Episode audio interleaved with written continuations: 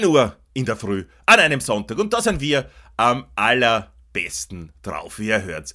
Wir haben ein bisschen so eine, eine Ski-Übertragungsmentalität heute mitgebracht und das wird euch taugen, weil heute geht es um einen ganz besonderen Helden. Für die, die von euch auf eine Heldin gewartet haben, muss ich aufs nächste Rennen in zwei Wochen vertrösten. Das wurde heute abgesagt. Ähm, mit mir verbunden ist wie immer der Großartige, der Einzigartige. Olli Hauser oder der Hauser Olli, wie wir im österreichischen Fernsehen sagen würden. Hallo Olli, komm einer ins Boot, komm auf die Piste, sag Hallo. Gott grüß euch, Leideln allesamt. Ich freue mich, dass ihr wieder mit dabei seid und ich weiß, die Freude ist ganz eurerseits. Bei mir schwingt allerdings, Christian, im Gegensatz zu dem, wie du halt eingegangen bist, als Skikommentator, ein bisschen nur die Weihnachtsverträumtheit mit. Ja? Für alle, die das quasi live hören oder on demand relativ gleich nachdem es hinausgegangen ist. Wir haben ja heute den 26.12., glaube ich. Oder den 28. gar Oder der 28.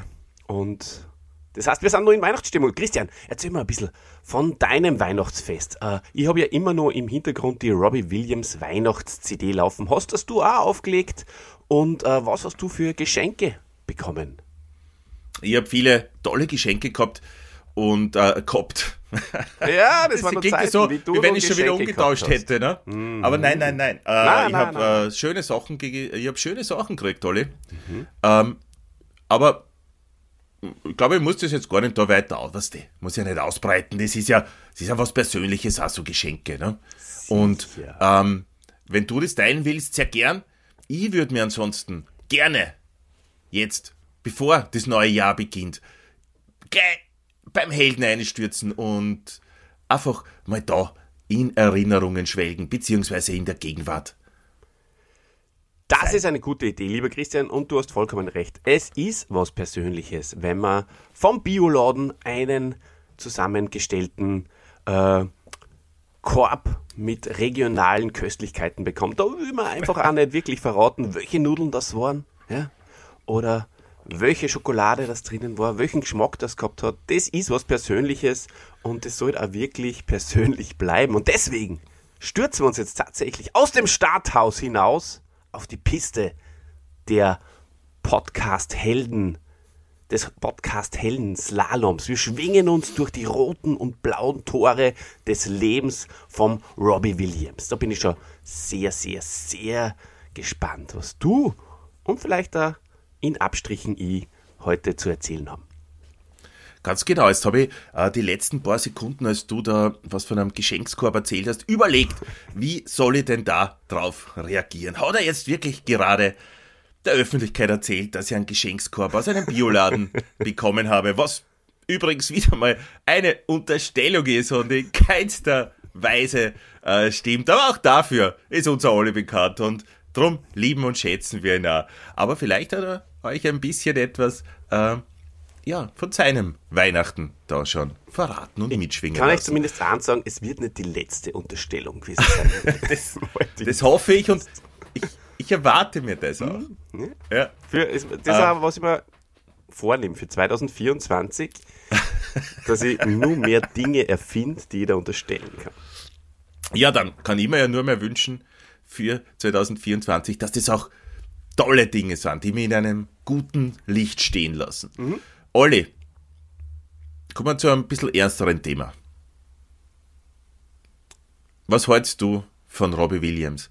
Ist es für dich, du bist ja unser Indie-Rocker, ist es für dich zu kommerzig oder hat die Doku, die ich dir empfohlen habe, deinen Blickwinkel auf diesen britischen Mann, der am 3.2.1974 in Dunstal im Stadtteil von St- Stoke-on-Trent im englischen Staffordshire geboren wurde, ähm, verändert. Jetzt, jetzt, jetzt hättest äh, den Schachtelsatz fast mehr zusammengeschachtelt. Aber es ist mir gelungen. Oder? Ja, Ist mir gelungen. es ist Ja. dir gelungen, weil du bist ein Gelinger.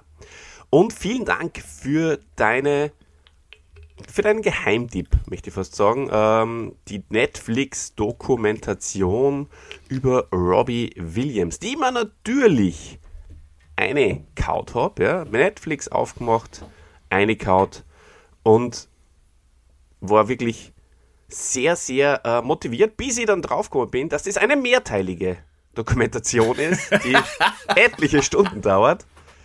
Und dann habe ich mir ungefähr ein Dreiviertel von der ersten Folge angeschaut.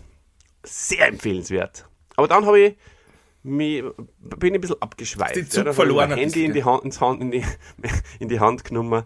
Und äh, vorhin, ja, da kommen wir dann eh dazu, wo ungefähr das war. Und dann habe ich an die Williams-Schwestern irgendwie gedacht. Und dann habe ich mir den Williams-Schwestern-Film angeschaut. King Richard, der ist sehr, sehr empfehlenswert. Äh, Und dann habe ich mir auch wieder gedacht, was ist eigentlich mit den Heldinnen? Aber du hast es eh schon gesagt. 2024 wird der Jingle umgeändert, höchstpersönlich vom Christian. Heldinnen werden mehr in den Fokus rücken. Und da sind sicher auch die Williams-Schwestern äh, ganz, ganz vorne mit dabei. Und das mich auch sehr, weil ähm, dann haben wir schon drei beziehungsweise vier Williams. Robin, Robbie und die zwei Schwestern. Und vielleicht dann auch noch ein Vater Williams. Das, das wird super. Was ist eigentlich deine, deine Lieblingsbirnensorte? Äh, Williams. Ja, Ja. ja. natürlich. Wie könnte es anders sein? Ja. Genau. Also ich bin jetzt sehr gespannt, ob du mir durch den Podcast äh, vielleicht den Robbie Williams äh, nur schmackhafter machen kannst. Äh, das ist sozusagen, also, so dass ich dann im Nachhinein die, die Doku fertig schaue. Das ist die, die Chrissy-Methode, die du ja sehr gerne anwendest. Die kann ich dir ebenfalls empfehlen. Ja. Ähm, äh, ich möchte ein paar Sachen nur vorweg schicken.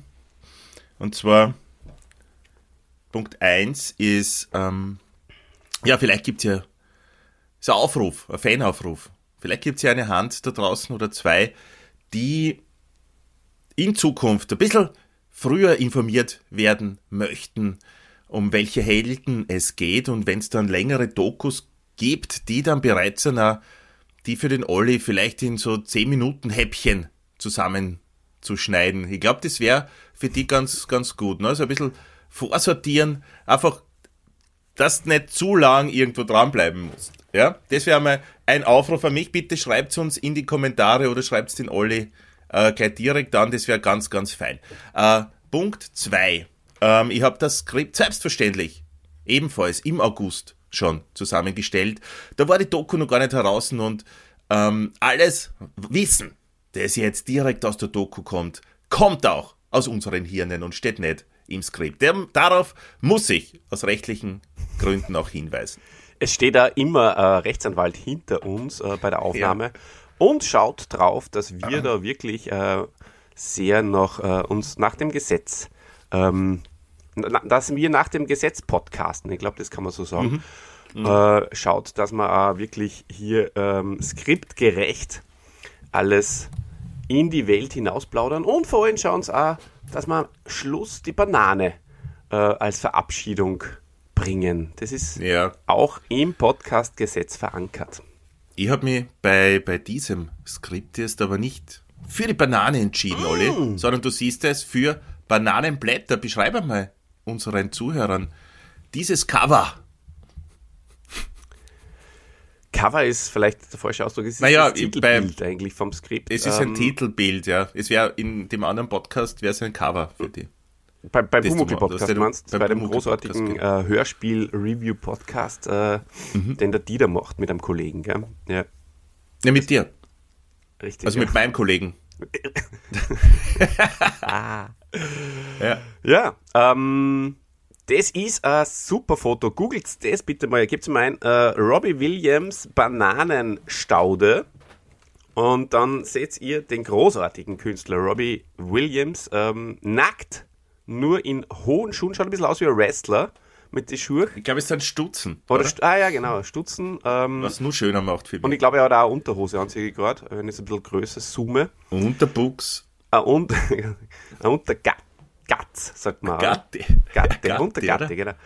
Und er hat ähm, unter den Achseln und äh, rund um die Lände hat er Bananenstaudenblätter, was wirklich lustig ausschaut. Da hast du ein tolles Foto gefunden, das du mir in dem Fall und vielleicht, wenn ihr es gegoogelt habt, auch unserer Community nicht vorenthalten wolltest. Es, äh, ich habe übrigens äh, meine, deine Frage noch gar nicht beantwortet, gell, was, äh, wie Robbie Williams Ich habe schon wieder vergessen. Ja. Ah ja, was hältst du? Indie-Rocker Genau. und so, gell? Was hältst du von, von Robbie? Ja. Eigentlich nicht viel, muss ich gestehen. Also ich habe mir lange gewehrt gegen Robbie Williams. Du wolltest das schon im Sommer machen, äh, äh, wolltest die Streak, glaube ich, von mir sogar mit Robbie Williams mal beenden, wenn mich nicht alles täuscht. Oder war die, hast du nicht sogar vor der Streak schon Robbie Williams vorbereitet? Ich glaube, dass du schon im Frühling vorbereitet hast in, in Robbie Boah, Williams. das äh, kann ich da Tatsächlich. Und nicht mehr sagen und es steht kein Datum oben. wenn es nicht sogar Ich so glaube, ist, dass es im, im Sommer war. Aber Wenn's- ganz egal. wenn es jetzt sogar so ist, Egal. Christian, dass ich die Streak nur deswegen begonnen habe, um dem Robbie Williams auszuweichen. Äh, dass ich dann gesagt habe, so, und jetzt bereite ich mal 15 Leute hintereinander vor, damit der Robbie Williams nicht als nächstes kommt. Ich glaube, dass es tatsächlich so war. Ja, Und, das Trick wieder war, von Woche zu Woche länger. und es ist so, ähm, ja, dass ich schon einige Lieder gut und hörenswert finde. Wenn ich es im Radio her, schalte ich nicht um, wobei nie Radio hoch eigentlich, schon gar nicht da, wo Robbie Williams läuft, sondern nur Hexens Indie-Rock-Radios, ähm, Radiostationen. Aber ähm, die, die Lieder, die, die, die mag, die sind schon okay. Ich respektiere ihn als Künstler, finde vor allem sein Leben sehr interessant und ich habe ihn schon zweimal live gesehen. Einmal, einmal beim Nova Rock, was sehr unpassend war, weil er wirklich alles andere spielen sollte, außer Robbie Williams. Aber mh, es ist schon sehr, sehr lange her. Ich schätze mal mindestens 20 Jahre, mehr wahrscheinlich sogar, dass er da gespielt hat. Äh, und das war eigentlich ganz witzig. Ich glaube sogar, dass es nur in den 90er war. 90ern. Und dann bin ich sogar einmal extra auf ein Robbie Williams Konzert gefahren, bin da allerdings ähnlich wie heute dazu verpflichtet worden, zwar, und zwar von, von unseren beiden äh, Freunden, der Dave Machine und im Wuffy. Der Wuffy hat mich damals extra äh, mit dem Flieger aus dem Salz abgeholt, ja, aus Salzburg, für alle, die das Salz nicht verstehen, ähm, und habe mich nach Wien in die Stadthalle geflogen. Und ähm, wir sind oben gelandet, es war ein Hubschrauber auf der Stadthallen, äh, auf dem Stadthallendach oben, sind wir abgeseilt worden und dann direkt auf unsere VIP-Plätze. Es war aber auch ein sehr schönes Konzert. War auch, glaube ich, äh, Anfang 2000 sowas. Er hat schon studiert in Wien, noch ein junger Mann gewesen damals, genauso wie ich. Und was mir sehr gut in Erinnerung geblieben ist bei dem Konzert, das sehr stimmungsvoll war, dass der Robbie Williams bei einem Song, nagelt's mir bitte nicht fest, welcher das es war, ein ganzes Lied lang gegabalt hat. Und es ist ihm dieser Ball auch nicht abhanden gekommen. Und das war wirklich, da hat er spätestens äh, meinen Respekt gehabt.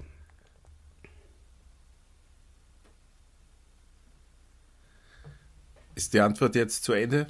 Jetzt ist die Antwort zu Ende. Wow. Ja, was eine lange Antwort. Ist Super, danke Olli. während dem Reden. Und ähm, na, war total interessant, dir zu lauschen, habe ich sehr, sehr gern gemacht. Ähm, sehr informativ für mich, habe ich auch vieles noch nicht gewusst. Ähm, vor allem, dass du den ja schon zweimal gesehen hast in einem frühen Stadium seiner Solokarriere oder vielleicht sogar dann in den 90ern sogar nur mit Take That, wissen wir nicht, gell? Wissen wir schon? Das war nicht Wissen schon? Respekt. ja. Wissen wir nicht.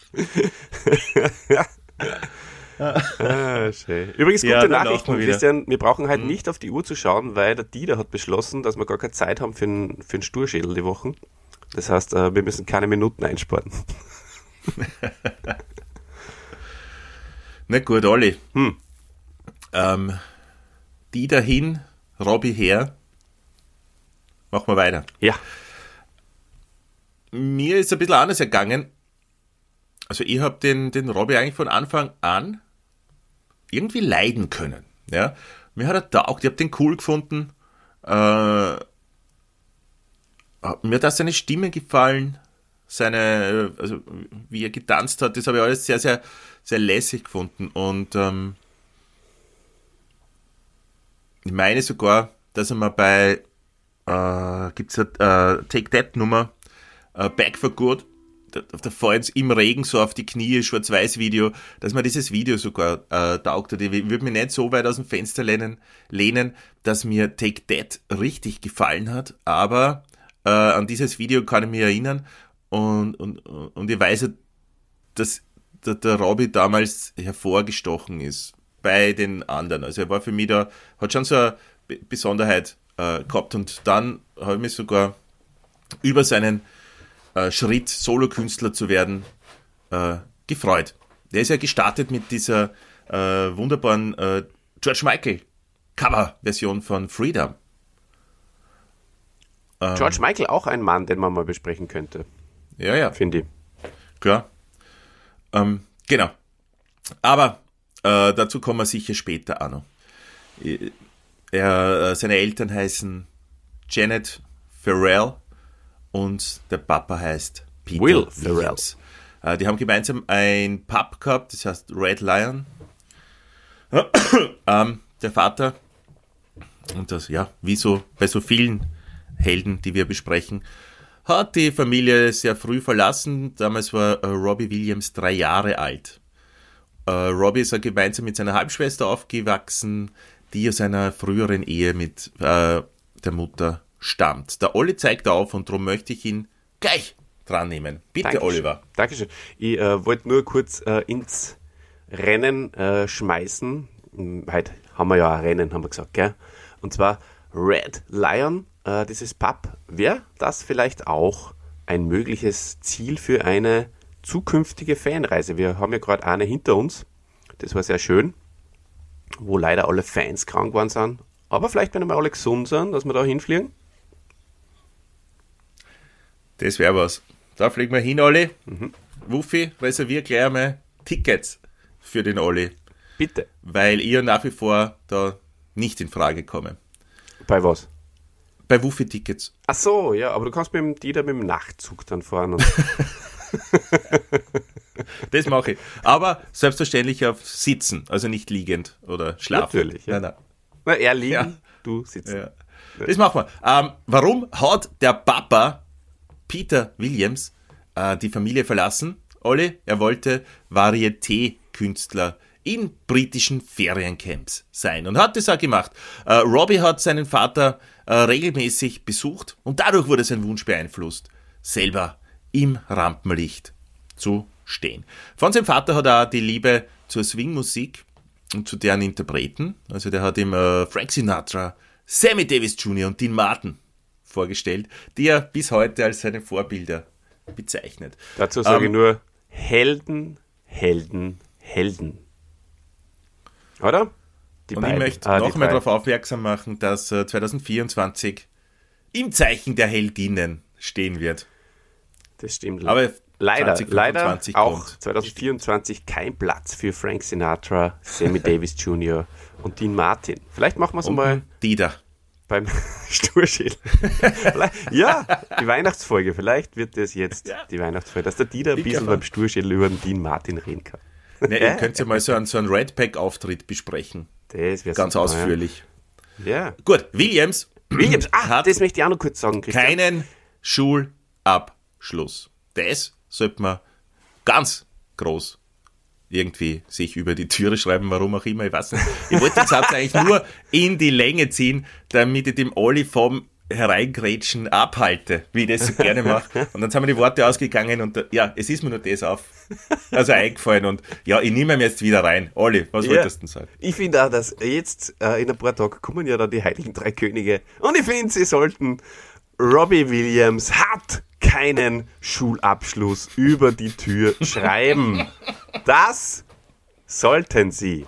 Mhm. Und ich wollte nur sagen, Peter Williams, ja, äh, wenn du das mal googelst, gibt es das mal ein, entweder Williams oder William. Ich glaube William, Peter William, ist auch ein großartiger Wrestling-Kommentator gewesen, der früher die alten Otto Wann-Sketch ähm, Catch-Auftritte äh, äh, kommentiert hat.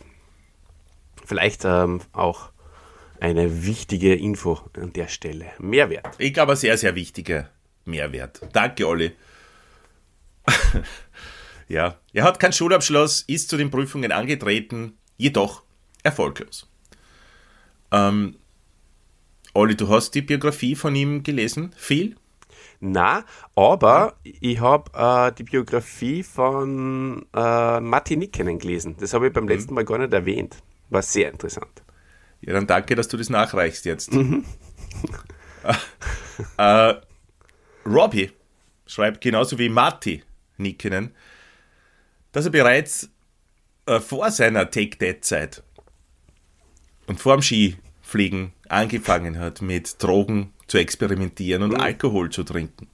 Besonders interessant, wenn man bedenkt, dass Robbie bei seiner Take-That-Zeit gerade mal 15, also beim Beginn der Take-That-Zeit, gerade mal 15 Jahre alt war. Da hat er schon Drogen genommen? Oder er hat, ja, zumindest okay. gelegentlich. okay. Ähm, nach dem Verlassen der Schule hat er ein Praktikum beim Radiosender gemacht. Du hast heute auch schon von Radiosendern gesprochen, von Indie-Radiosendern. Und er hat auch als äh, Vertreter äh, von, für Fensterrahmen gearbeitet. Von denen habe ich heute noch nicht gesprochen, aber ist auch ein tolles Thema. ja. 1989 entdeckt dann seine Mutter eine Anzeige in der Zeitung, in der Jungen für eine Boygroup gesucht werden. Und sie meldet ihren 15-jährigen Sohn zum Auswahlverfahren an, bei dem die späteren Mitglieder von Take That ermittelt wurden. Zunächst ist er nur als Ersatz unter Vertrag genommen. Olli, ich habe das Aufzeigen gesehen, gib die Hand Was das runtergeben, ich nehme dich dann dran, ja. Äh, äh, aber schon bald ist, ist Robbie ein festes Mitglied von Take That geworden. Und in späterer Folge auch zum populärsten, obwohl er nur in sehr wenigen Songs äh, als Hauptsänger zu hören war. Olli, bitte. Erstens mal wollte ich sagen, ähm, was sehr deutlich in dieser Doku außerkommt, ist ja, dass Take That nur deswegen gegründet wurde, weil die New Kids on a Block, die natürlich ganz groß da waren zu dem Zeitpunkt, äh, der amerikanische Vorreiter war. Und wir wissen, das ist natürlich gelungen mit Take That, äh, den New Kids on a Block nicht nur den Rang äh, abzulaufen, sondern ja, ihnen den Rang abzu sie äh, wirklich zu überholen und dass der Robbie Williams da dabei war, das habe ich ja damals überhaupt gar nicht gecheckt, weil er wirklich so unwichtig war. Tatsächlich. Ja. Ich, eigentlich glaube ich. Ja, ich weiß nicht genau, worauf diese Aussage abzielt, weil alle meine Bands, und ich habe in drei Bands oder vier, drei, vier, aber die ersten drei Bands im äh, jungen Alter sind deswegen gegründet worden, weil es die Doors gegeben hat, Band Nummer 1, weil es Nirvana gegeben hat, Band Nummer 2 und weil es die Beatles gegeben hat, Band Nummer 3. Ich glaube, dass sie alle großen Musiker, so wie ich ja einer bin, äh, auf Vorbilder berufen. Und da waren wahrscheinlich die New Kids on the Block, die ebenfalls mal Helden sein werden. Ja. Äh, Vorbilder für Take That. New Kids on the Block taugen wir schon mehr als Take That, muss ich sagen. Also mhm. das Lala Lala Lala Tonight und so, das ist schon mhm. irgendwie cool. Das glaube ich, höre ich mal jetzt im Nachhinein, habe ich schon sehr, sehr lange nicht mehr gehört, aber werde ich mir jetzt, glaube ich, im Nachhinein wieder mal anhören. Ja, ja. Freue mich schon drauf. Super. Gut. Ähm, es hat bei Take That einige. Robbie Williams war ja der, der Jüngste bei Take That. Und ähm, der Songschreiber und, und äh, ja, Hauptsänger war ein, ein Mann namens Gary Barlow, der ein bisschen älter war und der für sich in Anspruch genommen hat, da der Mittelpunkt dieser äh, Gruppe zu sein. Und damit konnte Robbie Williams nicht wirklich gut umgehen. Und es hat da immer wieder äh, Probleme gegeben dann innerhalb der Band. Und wie halt junge Männer, und damit meine ich wirklich junge, wir reden da ja auch von, von Teenagern, beziehungsweise Anfang 20er äh, Leuten, ähm, haben sie sehr unerwachsen dann reagiert. Beide, vor allem auch Williams. Und Williams hat dann am 17. Juli 95 ist es offiziell geworden, auch äh, die Band verlassen müssen, unter Anführungszeichen, aber auch freiwillig gemacht. Es gibt da äh, die, die zwei Standpunkte, also für, für Williams, der hat, hat einfach viel mehr Party gemacht und viel mehr Drogen genommen als der Rest der Band. Hat dann vieles einfach nicht mehr auf die Reihe bekommen, äh, diesen äh, engen Tourplan, den sie erfüllen mussten und hat es einfach nicht so ausgehalten, im Schatten von Gary Barlow zu stehen. Während Gary Barlow den einfach als kleinen Burschen wahrgenommen hat, der nicht wirklich einer seiner Freunde war, sondern seine Freunde waren die zwei Unbekannten von Take That, hat er gesagt, also das sage jetzt ich. Ähm, und als der Robbie dann gesagt hat, ja, er geht, war es für ihn eigentlich vollkommen in Ordnung. Es war überhaupt keine Tragödie. Er hat gesagt, ja, okay, ist er halt weg. Und es war ja auch am Anfang so, die Take That hat ja weitergemacht zu viert, glaube ich auch nur erfolgreich, bis sie dann alle mal getrennt haben voneinander. Jetzt sind es mittlerweile wieder zusammen. Ja. War, war, war, da der Robbie dann bei, dem, bei der Reunion auch nochmal dabei? ja, also sie haben eine Reunion gemacht und irgendwann ist er auch einmal für einen Sommer lang äh, dazugestoßen. Ja, das ist dann am, ziemlich am Ende dieser, dieser Doku. Kommt es dann einmal kurz vor. Ah, okay. Haben es einen Sommer lang, haben es dann äh, Konzerte gespielt. Ich glaube, das war so um 2010 herum. Ungefähr haben es Konzerte gespielt in Europa. Ja. Interessant. Ja, und wie haben da die Fans reagiert, lieber Christian, als der Robbie die Band verlassen hat? Ich glaube, du kannst es schon erahnen. Ja, wahrscheinlich. Es waren viele ganz verzweifelt und, und manche haben dann auch gesagt, ja, ohne Robbie ist es natürlich gar nichts mehr. Wieder andere haben gesagt, ich kaufe mir sicher nicht sein Solo-Album, weil er TikTok verlassen hat. Glaube, so einer was du. Zwei ja? Sachen gleichzeitig mögen. Das geht ja nicht. Ja, das geht nicht. Ähm, ja, viele junge Frauen waren am Boden zerstört natürlich. Wie das ja oft so ist. Die, da ist ja, die sind die Emotionen ganz intensiv. Bei den Frauen meinst du? Ja, du kennst ja so äh, Teenie-Bands, die angehimmelt werden. Ja.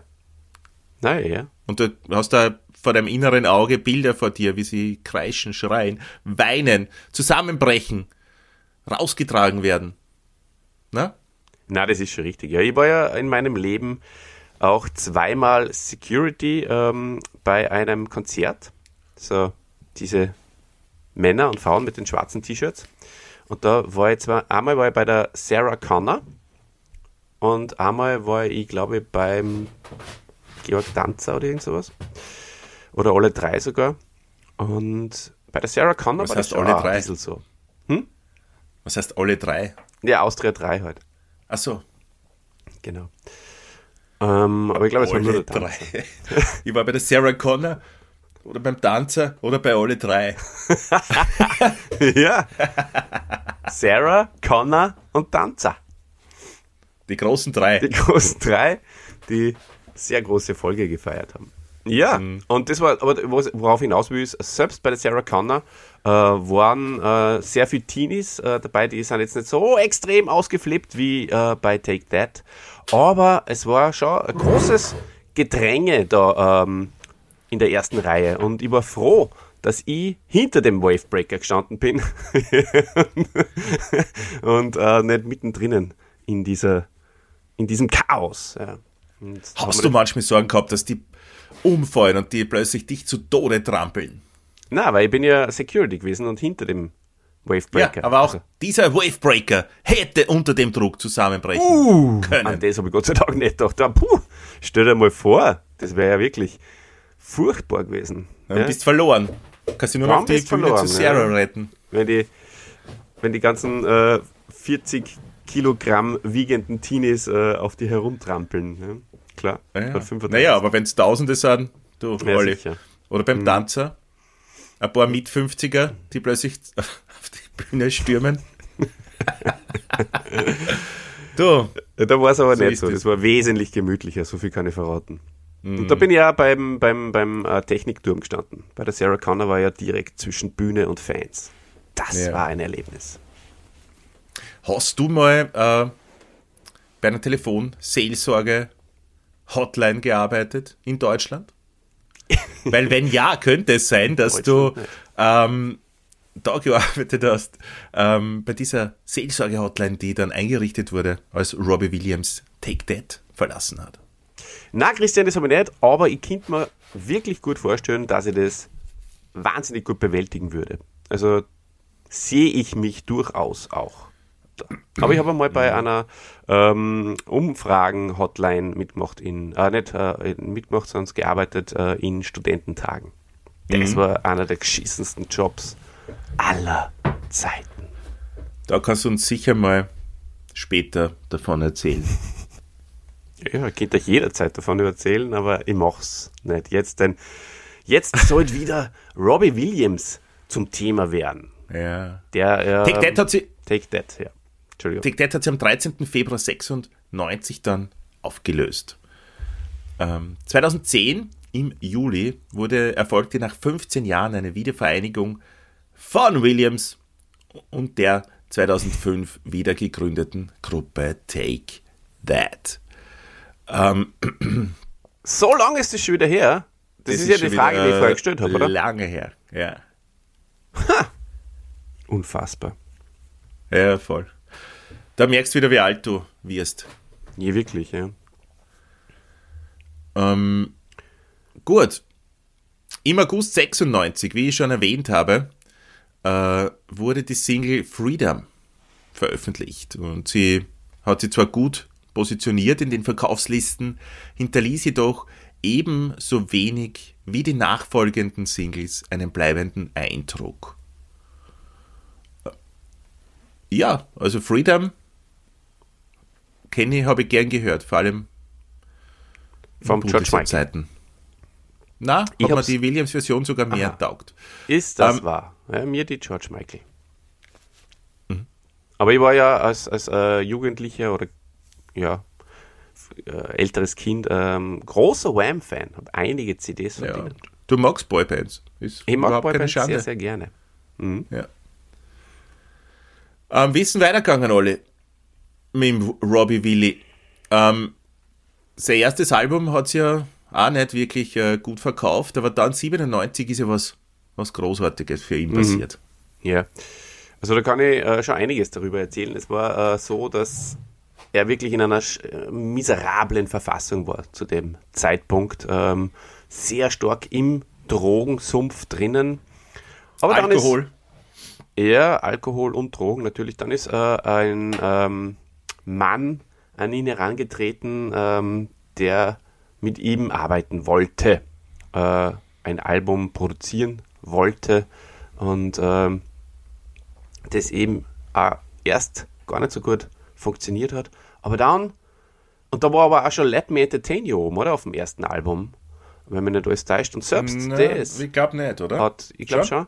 Und selbst das hat äh, die Mengen noch nicht gezogen. Äh, die Gesellschaft war immer noch sehr gespalten gegenüber dem Robbie Williams und Take That. Sehr, sehr viele waren nur auf der Take That-Seiten. Aber dann hat der Robbie Williams diesen einen Song veröffentlicht. Ja, richtig, Dave, du hast recht. Es handelt sich um Angels.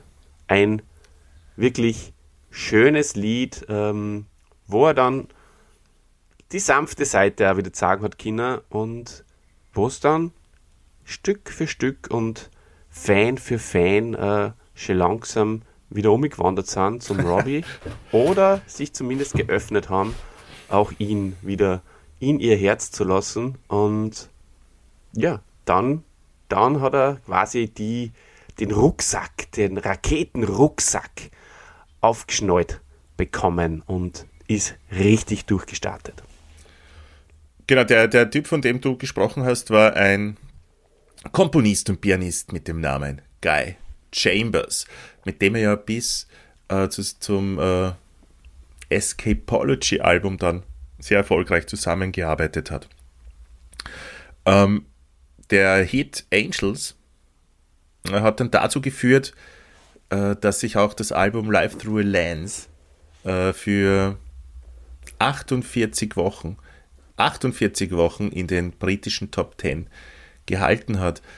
Es war auch so, dass Robbie dann nie mehr so alkoholabhängig und äh, Drogen verseucht war, weil er auch Entzug gemacht hat, was ein sehr wichtiger Schritt war zu dem Zeitpunkt. Sonst wäre das, glaube ich, alles gar nicht so möglich gewesen. Er war dann für viele Jahre äh, trocken und hat keine Drogen genommen, bis er dann später in seiner Karriere, Karriere wieder einen, einen, einen Rückfall gehabt hat, aber das waren dann verschreibungspflichtige Drogen, die man ja in Amerika dann oft bekommt. Also Speed auf Rezept. War eigentlich Take That äh, in Amerika auch berühmt? Weil der Robbie Williams, äh, sagt man ja, hat ja den großen Durchbruch in Amerika, also in den USA, nie geschafft. Ich glaube, Take That auch nicht. Und, und Robbie Williams hat es nicht geschafft und hat sich auch nicht großartig darum bemüht. Und es sagt dann auch immer wieder, dass das auch seine Rettung war, weil ähm, die. Wegen dem Jetlag, ja. Na, was ihm sehr fertig gemacht hat, war die britische Presse.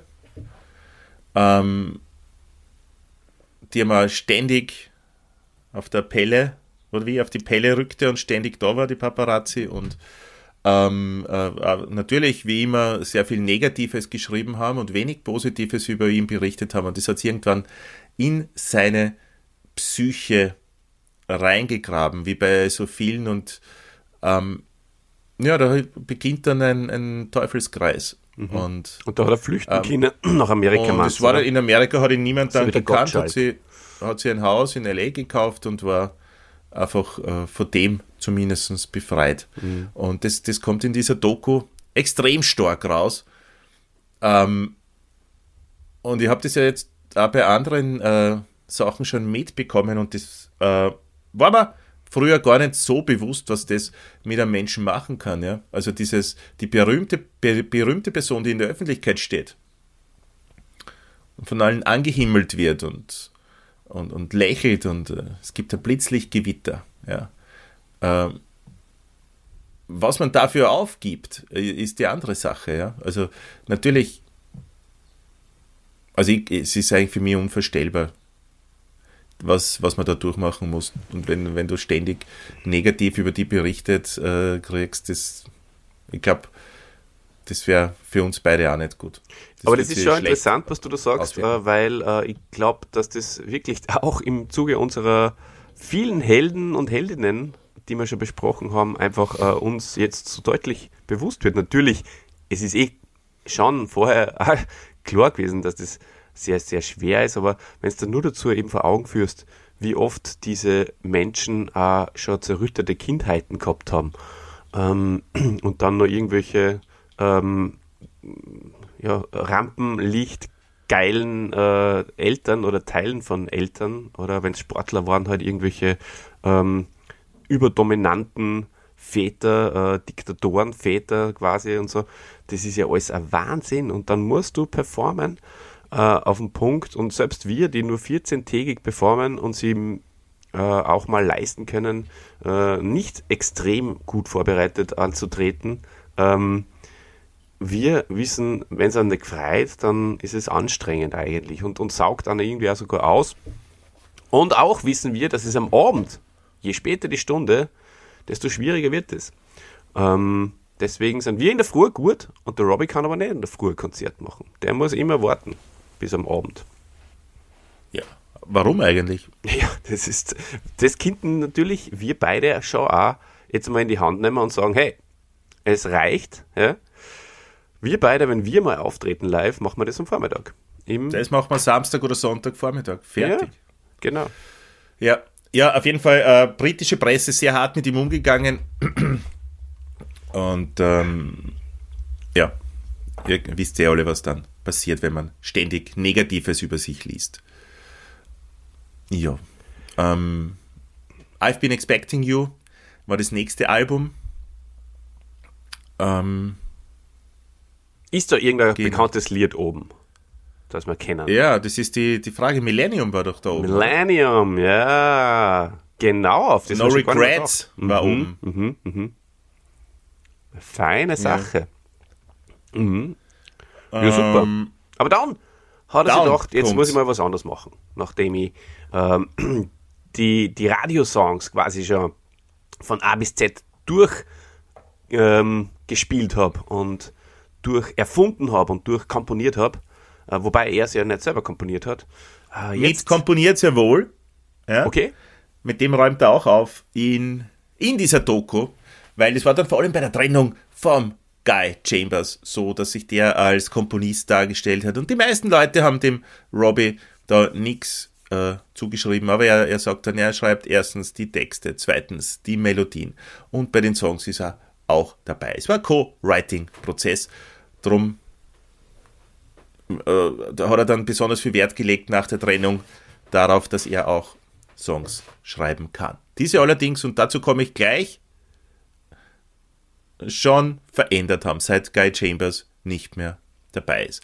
Aber soweit sind wir noch nicht. Er hat äh, viel live gespielt und 2000 ist dann ein Album rausgekommen, Sing When You're Winning. Nicht zu verwechseln ähm, mit Swing When You're Winning. Ja, das, das mir ja zwei verschiedene mehr taugt. Paar Schuhe. Mir taugt der Swing When You're Winning sogar mehr. Genau, ich habe mir nämlich jetzt kurzfristig gedacht, dass es bereits jetzt um Swing geht, aber es kommt ja nur dieses, dieser Wahnsinn, ja, diese, diese, diese tolle, dieses tolle Video vorhin von Rock DJ, an das sich natürlich auch mm. jeder erinnern kann. Wenn ich, wenn ich mich äh, richtig erinnere, ist ja das, das wo er strippt bis zu äh, den Knochen, oder?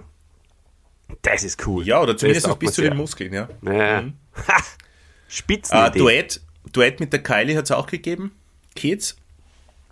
Und äh, abschließend die Tournee und das war endgültig der Start zum Superstar für einen Robbie.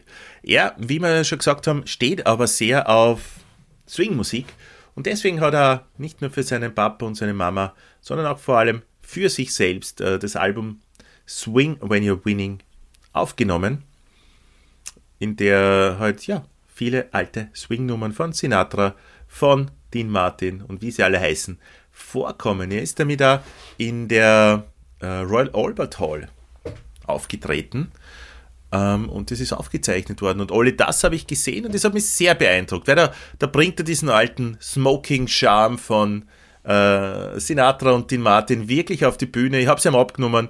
Es war sehr unterhaltsam. Gemeinsam mit dem Kultmeister haben wir das angeschaut, oh. weil der Kulti, ich glaube, er zu Weihnachten diese DVD geschenkt gekriegt mhm. hat. Ähm, hat mir wirklich viel, viel Spaß gemacht. Äh, ähm, es gibt auf dem Album ein Duett mit Nicole Kidman.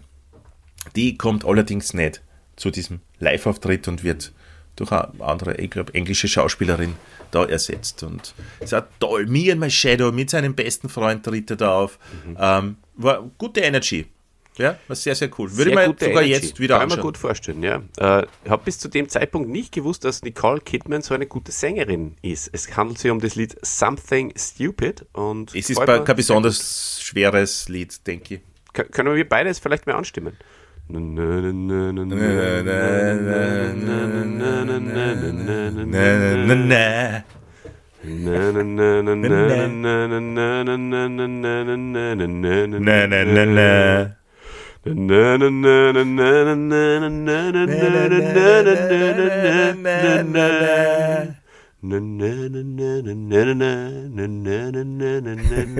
I love you. Warst du jetzt die Nicole oder der, der Frank? Oder der Robbie? Ich war beide. Oder alle die Nancy? Drei war ich. ich war wieder alle drei. ich war der Tanzer, Sarah Connor und, und die, ah, die Sarah und die Connor. Ja. Das sind drei Legenden. Ja, super. Hast du das gesehen? Hast du die, dieses äh, Live at the Albert Hall gesehen? Die DVD oder auf YouTube mal vielleicht? Schnipsel. Schnipsel, lieber Christian, es haben äh, ein paar Fans äh, das für mich zusammengeschnitten und das habe ich da wirklich Ist besser sehr, für sehr angeschaut. Ja. Ein ganzes Konzert. Mm -mm. Wie machst du das eigentlich, wenn du auf Konzerte gehst? Gehst du da immer dazwischen wieder weg oder machst du ein Nickerchen zwischendurch mal? Das ist eine sehr gute Frage. Ja es ist irgendwie dann anders. Ich weiß nicht warum, ja. aber da geht's. Da geht's? Da geht's, ja. Da ist sogar okay. so, dass mir oft ärgert, wenn ich aufs Klo muss, was sehr oft mm. ist meistens, äh, weil sie in Bier pippeln tust. mit Pippeln, ja genau. Und ähm, ich weiß auch nicht. Es kommt natürlich auch darauf an, welche Band und welche, welcher Künstler, Künstlerin es ist. Aber ja. Aber es ist ja so, Vielleicht gehe ich einmal kurz aufs Klo und dann, dann portioniere ich so in zweimal, dreiviertel Stunde, dann geht das schon. Okay. Mhm. Also ich, ich empfehle diejenigen, die was die Schnipsel für mich machen, also dreiviertel Stunde geht schon. Das passt schon. Mhm. Darum habe ich auch noch eine Dreiviertelstunde aufgehört, die Doku zu schauen. Weil es gab, dass der Schnipsel ist zu Ende. ja, das war innere Uhr. Ja. Du, 2002 ist ein ganz großes Jahr und 2003 ebenfalls. Da kommt nämlich Escapology heraus. Das ist das letzte Album, das er gemeinsam mit Guy Chambers äh, produziert hat. Für mich das, das beste Robbie Williams Album. Mich hat es wirklich abgeholt. Äh, sein Plattenvertrag ist ausgelaufen und er hat dann mit EMI, mit EMI, wie wir sagen im deutschsprachigen Raum, einen äh, riesen Plattenvertrag abgeschlossen, nämlich im Wert von 80 Millionen Pfund. Das waren damals ungefähr 127 Millionen Euro und sollte im Gegenzug dafür fünf Alben liefern. Ähm, manche Kritiker haben damals schon behauptet, dass Robbie Williams den Zenit bereits überschritten hat. Es war aber überhaupt nicht so. Es war nicht nur die Escapology Tour riesengroß, es sollte sogar noch größer kommen. Mhm. Und das glaubt man auch nicht. Aber bevor es noch größer kam, hat er in Napworth, das ist, äh, ich würde es fast als das britische Nova Rock bezeichnen, mhm. nur viel größer, mhm. ähm, hat er auf drei aufeinanderfolgenden Tagen vor jeweils 125.000 Leuten äh, gespielt und er selbst bezeichnet das als Höhepunkt seiner Karriere. Und damals sind die Fans äh, Robbie, ja, man kann sagen, zu Füßen gelegen. Es war, er war gut drauf, er war froh, weil äh, Guy Chambers nicht mehr auf Tour mitgekommen ist. Er hätte zwar mitkommen können, ja, er hat es ihm freigestellt, er hat es dann nicht gemacht und es war für Robbie auch so ein bisschen ein Befreiungsschlag, weil Befreiungsschlag, weil ähm, er und Guy Chambers einfach nicht mehr wirklich zurechtgekommen sind miteinander. Sie haben großartige Sachen geleistet. Ähm, allerdings war dann für Robbie Williams sehr wichtig, dass er Robbie Williams ist. Und Guy Chambers hat, so sagt Robbie Williams das zumindest, äh, geglaubt, sie sind die Robbie Williams Band. Ne? Das führt zu Zerwürfnissen. Da hat er mehr für sich beansprucht, als vielleicht okay war. Genau. Der ist dann nicht mehr mitgegangen auf diese Tour, war bei den Networth-Konzerten dann, die wir alle, zumindest schnipselweise alle äh, kennen. Äh, ja, einfach extrem gut drauf, war super. Mhm. Ähm, dann gibt es eine Greatest Hits und die Biografie. Genau. Und dann kommt Intensive Care. Und Intensive Care ist dann das erste Album, das Robbie ohne Guy Chambers produziert hat. Hm. Verändert sich. Robbie Williams, also die Musik hat sich verändert. Verandet. Verandet. Äh, allerdings äh, hat es nichts daran geändert, dass sich die Tour, die darauf folgte, extrem gut verkauft hat. Und innerhalb eines Tages wurden 1,6 Millionen Tickets verkauft. Das war damals ein Weltrekord. Das kann man sich überhaupt nicht vorstellen, oder? Das kann man sich wirklich nicht vorstellen. Ähm, es ist wie so oft so, dass ähm, man in unserem Alter, also außer man befasst sich natürlich äh, intensiver damit, ähm, dass es die Zeit ist, wo man dann auch die, die Lieder nicht mehr kennt. Obwohl die Chartplatzierungen bei ERM weiterhin, mhm. wenn ich da jetzt so die Wikipedia-Seite nebenbei öffne, ähm, immer nur 1, 1 und immer über 20, 30 Wochen. Also. Ja. Es war eine Riesentournee. Ähm, seine größte weltweite Tournee. Und ich, ich schicke es gleich mal vorweg, ja, in dieser Doku, die wirklich jedem ans, ans Herz legen kann, ähm, sieht man an Robbie Williams, der in der Unterhose am Bett sitzt und sich Videos anschaut äh, von sich selber und das kommentiert. Ja. Und äh, er, er sagt dann relativ bald einmal, wie diese Zeit halt dann beginnt, die er sich anschaut, ähm, dass das zu groß für ihn war. er war am Anfang sehr stolz, dass das eine so große Bühne war. Das waren 92, glaube ich, oder 94 Trucks.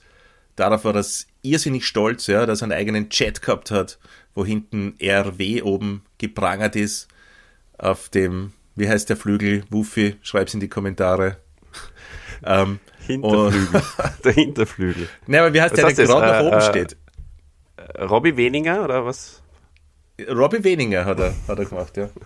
Und er sagt, es war einfach zu groß für ihn. Und das hat er relativ bald einfach auch schon gemerkt. Die Tournee ist in, in Südafrika gestartet, hat sie in Europa mit über 30 Konzerten dann in Europa fortgesetzt. Lateinamerika, Australien. Äh, die Konzerte dann in Asien, die geplant waren, hat er aus gesundheitlichen Gründen absagen müssen. Ähm, gesundheitliche Gründe ähm, ist auch sehr, sehr witzig. Man sieht dann, dass die Konzerte einfach gut laufen in Europa. Alle sind happy, er auch. Äh, es geht ihm irgendwann die Kraft auf, aus, dann kriegt er von einem Arzt, der da mitgeflogen ist, äh, Steroide gespritzt. Mhm. Ja, alles sehr transparent. Bespricht es auch mit den Fans auf der Bühne. Wirklich? Einmal Steroids, ja. Ich wollte nochmal nur recherchieren, wie sich das auswirkt eigentlich. Das habe ich bisher noch nicht gemacht, weil es war mir nicht klar, dass man sie mit Steroiden fit machen kann. Ich bin mir da, für mich war das so, so ein Bodybuilder-Droge. Äh, mhm. äh, muss ich mir mal vielleicht, und wie so oft, erst im Anschluss der Aufzeichnung schlau machen. ja, vielleicht ja. aber ein paar Ärzte und genau. unseren Hörern. Es muss ja nicht immer nur der Wufe in die Kommentare schreiben wegen Flugzeugen genau. oder der Tier. Ja, liebe Erich. Ja. Da, da spreche ich den Erich ganz persönlich an jetzt. Ja, eben. Ähm, du. Sei mal ehrlich. Also wird, wird dann immer wieder mit, mit, äh, mit Steroiden halt äh, fit gespritzt. Sehr intensive äh, Szenen gibt es da, weil irgendeine Tourbetreuerin, was auch immer, sagt, na, dann bist du wieder tagelang äh, schlecht drauf, aber er, er nicht, weiß halt, er schafft nicht. Er, er, weiß halt, dass er dieses Riesenkonzert sonst nicht da blast. Ja, aber Christian, ist und, das und nicht... Was äh, tun? Und kommt wieder in einen Teufelskreis vorn und das möchte ich schon noch zu Ende sagen, alle. Äh, Drogen, schlechtem Schlafen, Schlaftabletten rein. Mhm. Eigentlich etwas, von dem er äh, schon entzogen war. Und dann kommt nur dazu, oder, na, bitte, sag du mir das noch. Nein, ich habe eingeatmet, um zu sprechen, dann habe ich gemerkt, du bist noch nicht fertig, dann habe ich es geschluckt. Das war schön. Ähm, ist es nicht illegal, Steroide? Auch das, lieber Olli, muss ich auf eine kommende Folge verschieben. Okay. Weil da geht es dann es um Steroide, oder was? Ja, es ist, es ist sogar ja. sicher illegal. Ja, und, ja. Äh, von daher aber wieso machen die das dann öffentlich auf Kamera, alle, wie geht denn das, dass die das dann öffentlich auf Kamera festhalten? Ja, ja eh, aber im Nachhinein, ich meine, ist halt die Frage, wie illegal das ist. Äh, da vielleicht ist es schon verjährt oder sonst was, aber seine Lizenz verliehen. Oder? Da geht es ja eher darum, dass die, die, die Ärzte, die das machen und betreuen, dass die ja gegen den Eid, glaube ich, handeln. Aber das wird uns alles der Erich, äh, vielleicht wenn er uns besucht im nächsten ja. Podcast, äh, dann genau. genauer erklären. Du, was mir dann auch noch aufgefallen ist, und da kommen wir auch dazu, warum sie das vielleicht gemacht haben mit den Steroiden. Ähm, irgendwann ist die Tournee dann äh, nach Großbritannien gekommen und es hat sich schon ein paar Tage vorher, also beim Österreich-Konzert zum Beispiel schon, sagt er, äh, abgezeichnet, dass er plötzlich Angst bekommen hat. Ja, ein bisschen Panik vor den englischen oder britischen äh, Auftritten, weil die Presse mit ihm jahrelang einfach extrem schlecht umgegangen ist. Und der hat dann wirklich so Panik aufgebaut, dass er vor dem ersten Konzert in Leeds, das hätte er zwei Abende hintereinander spielen sollen, hat das dann auch gemacht, aber vor dem ersten Konzert in Leeds äh, eine unglaublich arge Panikattacke bekommen hat, die aber bis zum Konzert nicht aufgehört hat. Und da sieht man da Aufnahmen und du siehst, also der kämpfte dann zwei Stunden durch ein Konzert vor, vor 100.000 Leuten, ja, oder 80, 90, weiß ich jetzt nicht genau, äh, aber mit einer noch nicht beendeten Panikattacke. Und wenn du die Bilder, die da dazu geschnitten werden, siehst, dann sieht man das ja erstmals, ja. Mhm. Wenn du das nur ohne dieses Wissen dir anschaust, glaubst du vielleicht, boah, der ist so gerührt mhm. von dem Ganzen. Aber ja. das war, war wirklich so ein, eigentlich ein extrem orger Gänsehautmoment. Er beendet dieses Konzert und äh, ist halt vollkommen fertig und äh, zittert nur mehr, ja, wird dann irgendwie ins Hotelzimmer gebracht, ähm, kann nicht einschlafen und äh, es war immer klar, er kann nicht mehr auf die Bühne gehen. Das geht, geht nicht. Das schafft er nicht. Ähm, kriegt dann Schlaftabletten verabreicht, dass er schlafen kann und am nächsten Tag sagt er zu diesem Tourmanager, der diese riesige Tour organisiert hat, ja, ähm, ich kann nicht auftreten heute, ich, werd, ich gehe nicht mehr auf die Bühne. Und dann sagt dieser Tourmanager zu ihm, wenn du heute nicht auf die Bühne gehst, verlierst du mehr Geld, als du hast. Wie geht denn das? Ne, weil so eine Tour ja irrsinnig viel Kohle kostet. Auch. Okay. Und Dann ist er hingegangen. dann ist er auf die Bühne gegangen Und hat und hat sich irgendwie entertained. runtergebogen. Ja, das ist schon interessant. Ist das arg? Und ich glaube, darum kannst du auch nicht, wenn, bei, so einer großen Tour, wenn du eingehst und wenn du plötzlich müde wirst, kannst du, ja, musst du vielleicht einfach zu Steroiden greifen, Hm. um das äh, durchzudrucken, jeden zweiten Abend irgendwo aufzutreten. Ja. Sind wir alle miteinander schuld, dass Leute wie Robbie Williams zu Drogen gegriffen haben, dass Michael Jackson mit 50 Jahren gestorben ist, wie wir im Publikum waren und gejubelt haben und gesagt haben, hey, über äh, be- beute deinen Körper aus, damit ich bespaßt wird.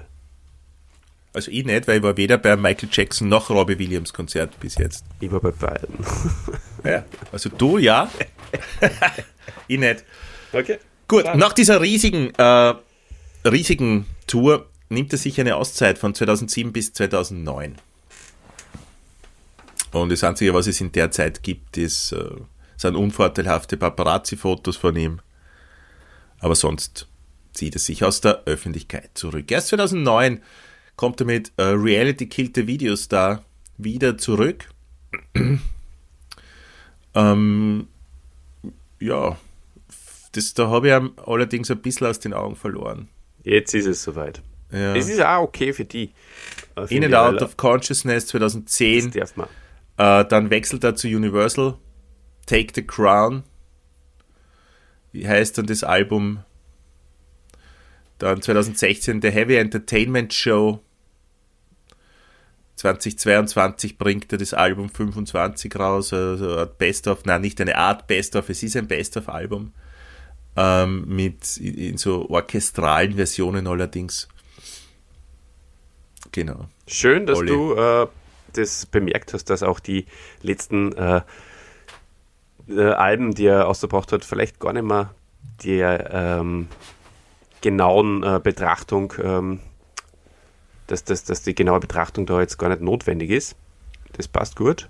Ähm, möchtest du vielleicht noch ein bisschen was über Ja, sein persönliches Leben verlieren? Ja, auf jeden Fall. Ähm, erwähnenswert ist noch, dass er mit der Sängerin äh, Nicole Appleton verlobt war. Die hat in der britischen Girl Group All Saints gesungen. Die war später, ich glaube auch mit Liam Gallagher mal zusammen oder verheiratet. Oder na, die haben sogar Kinder oder ein Kind miteinander. Mit immer Robbie mehr. allerdings nicht. Äh, Nicole Appleton, ja. Und äh, sonst ist noch zu sagen, dass er seit, seit einigen Jahren seinen Wohnsitz bereits in Kalifornien hat. Und seit 2010 mit einer türkisch-US-amerikanischen Schauspielerin Ada Field verheiratet ist und äh, vier Kinder hat mit ihr. Wow, so viel. Mhm. Ada Field, kennst? Ja, jetzt durch ihn. Vorher habe ich sie noch nicht gekannt. Du schon? Na, ich habe nur nachfragen wollen.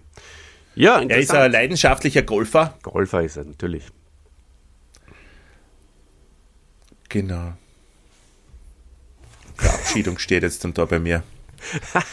Wir sagen das auch immer, wenn, wenn, äh, wenn wir so reden über, über das Performen und, und, und, und, Steroide spritzen und so und man dann einfach merkt, so nach einer Stunde ist man selber dann auch vielleicht ausgepresst wie eine. Zitrone ja, und dann geht Braucht man mehr Steroide. Genau, und Jetzt dann denkt man sich jedes Mal, wenn der andere nur einig quatscht, jetzt halt doch die Goschen, damit es endlich, damit's endlich, äh, damit ich endlich zum Schluss kommen kann. das ist wunderschön. Deswegen Nein, möchte ich die. Ich Energie wollt's nochmal hochfahren. Ich und wollte eigentlich in die. Länge ziehen. Christian, du wolltest das in die Länge ziehen? Du bist Ja. ein, ein Hund, bist du, ein Hund. Aber Länge, wie lange gibst du im Robbie Williams noch äh, an Lebenszeit? Ähm, in dieser Doku schaut er schon ein bisschen fertig aus, aber sehr, sehr, sehr witzig habe ich gefunden und sehr fertig schaut er irgendwie aus oder einfach so, so, so zusammengeschrumpft, wie, wie wirklich äh, wie so eine alte Oma äh, hat er ausgeschaut bei äh, dem äh, Schnipsel von Willkommen Österreich, wo er ja, glaube ich, äh, irgendwo äh, jetzt aktuell ein Skigebiet der äh, Opening, was der Wintersaison Opening irgendwo in mhm. Schons oder so. Schladming. Ja, genau. War und äh, da halt dann im Landesstudio Steiermark äh, interviewt worden ist und dann da so, so zusammengekauert mit, mit äh, verschränkten Beinen in so einem Oma-Pullover sitzt, äh, habe ich sehr lachen müssen. Hast du das zufällig gesehen? Habe ich nicht gesehen. Okay, war in der letzten oder vorletzten Folge von Willkommen Österreich, kann man äh, durchaus äh, sich suchen und sich darüber amüsieren. Wirklich. Und wa warum? Was taugt dir da so, weil es unvorteilhaft war? Na, weil es einfach wirklich ausgeschaut hat, wie wenn da eine, eine ältere Dame sitzt. Ja, also unvorteilhaft. Ja. Na, schau. Genau. Unvorteilhaft. Na, schau, es hat, das hat auch funktioniert. Erstaunlich, dass Willkommen Österreich wieder, na, überhaupt nicht erstaunlich. Eigentlich lebt Willkommen Österreich ja auch davon, Menschen unvorteilhaft dastehen ja, zu lassen. Und da bin ich froh, ja. äh, dass das wir nicht machen. Na. Und äh, ich glaube, ja, wir lächeln darüber. Haha, schau, auch der schaut alt aus mittlerweile. Aber dass das alles auch Menschen sind, die dadurch verletzt sind oder werden können, ähm, vergisst man dann ganz oft. Danke für diese äh, wichtige Mitteilung. Ähm, ich denke, wir sind auf, einer, auf dem Weg in eine bessere Welt und vielleicht hat irgendwann diese Art von Humor gar keinen Platz mehr. Also wie lange gibt es denn jetzt noch? Eben mehr. 30 Jahre. Das ist doch mal eine Anzeige. Glaubst du, er lebt Und länger, du? der Grissemann oder der Robbie Williams? Hm. Also Robbie Williams kann sich wahrscheinlich eine bessere Behandlung leisten, oder? Ja, die werden beide, wenn sie beide gute Privatärzte leisten können, glaube ich. Ne, Robbie Williams, was denkst du? Wie lange er noch hat? Na, wer sich die besseren Ärzte leisten kann. Entschuldigung, jetzt sagst du gerade, man soll sich gegenseitig nicht, äh, man soll sich gegenseitig nicht fertig machen. Ja, Ein Plädoyer für die Liebe, ne? Und dann kommt sowas daher. Ähm, ich glaube, dass sich Robbie Williams die besseren Ärzte leisten kann, aber ich glaube, dass auch Christoph Grissemann sich entsprechend gute Ärzte, Privatärzte leisten kann. Und da ist halt die Frage, gibt es dann, ob am, ist das nicht irgendwann gedeckelt, die, hm. die, äh, äh, das Niveau der Ärzte? Gibt es dann, wenn ich eh schon voll viel Geld einstecke für Privatarzt und es schon im besten von Wien habe, gibt es dann nur am besseren? Ja, ich weiß ja gar nicht, gibt es überhaupt ein Ranking? Beste Ärzte? Da wäre vielleicht hat der Erich wieder mal jetzt am Start, das es aufzudecken wird notwendig für uns. werden, dass er zu uns kommt. Ja. Es Ob sie dann nicht schon heraus, ja. Hörer oder Informant des Jahres 2024 ankündigt. Ich freue mich äh, schon, der Erich hinter uns steht äh, und neben einem Anwalt ja. und uns dann äh, Steroide spritzt, wenn es so ist wie jetzt, dass man einfach äh, entweder. Nein, jetzt Power geht's ja wieder. Jetzt, ist ja wieder. Jetzt geht's wieder. Ja. Okay. Nein, jetzt ist ja wieder ein Thema da, Oder vielleicht ist er vielleicht schon hinter dir und hat schon eine, eine gespritzt. Hat schon eine gespritzt. äh, naja, gibt's ein Ranking? Wer sind denn gute Ärzte? Ist ein Kassenarzt ein weniger guter Arzt automatisch? Ich denke ja, dass das auch gar nicht so ist. Und wir brauchen da überhaupt nicht auf Ärzte herumhacken. Die Ärzte sollte man vielleicht auch mal machen. Wie findest du die? Ja. Eh nicht so gut, oder? Na, es geht. Ja. Also, ich auch nicht so. Aber der Dave so aus Linz ist ein großer Ärzte-Fan. Und da möchte ich jetzt den Bogen wieder spannen, denn seine Runde ist mittlerweile vorbei. Er ist wieder an der Haustüre angekommen. Das dauert ungefähr eine Stunde immer. Das berechnet er sich schon so zusammen. Ähm, Wahnsinn, die Sätze stimmen hinten und vorne jetzt auch nicht mehr zusammen. äh, berechnet er sich. Es ist gut genug. Genau, und äh, deswegen lassen wir jetzt wieder eine zum Kamin, den er sich schon. In die warme Stube. In die warme Stube, also den Kamin schon eingeheizt. Er zieht jetzt den Skionzug schnell aus, macht sich eine Tasse Kakao mit Schlager was. Mm. Oder lasst Marshmallows drin vielleicht sogar. Mm, das ist dies, auf dieser Note, auf dieser wieder Weihnacht. Wir haben weihnachtlich begonnen. Wir beanden weihnachtlich diesen wunderschönen Robbie Williams Podcast. Wünschen euch noch eine schöne Weihnachtszeit, eine schöne, schöne Weihnachtsferien, einen guten Rutsch ins neue Jahr, Christian, das kann man auch an der Stelle mal sagen. Horcht euch vielleicht noch die Vorweihnachtsgala an. Äh, horcht euch an, wer ähm, Hörer des Jahres geworden ist, weil es wird dort auch bestimmt. In einer sehr dramatischen Abstimmung. Und ähm, wir hören uns dann bei im Jahr der Heldinnen 2024 wieder. Bussi, ciao, Papa. Ja, und auch von mir noch. Frohe Weihnachten im Nachhinein, einen guten Rutsch und bis nächstes Jahr.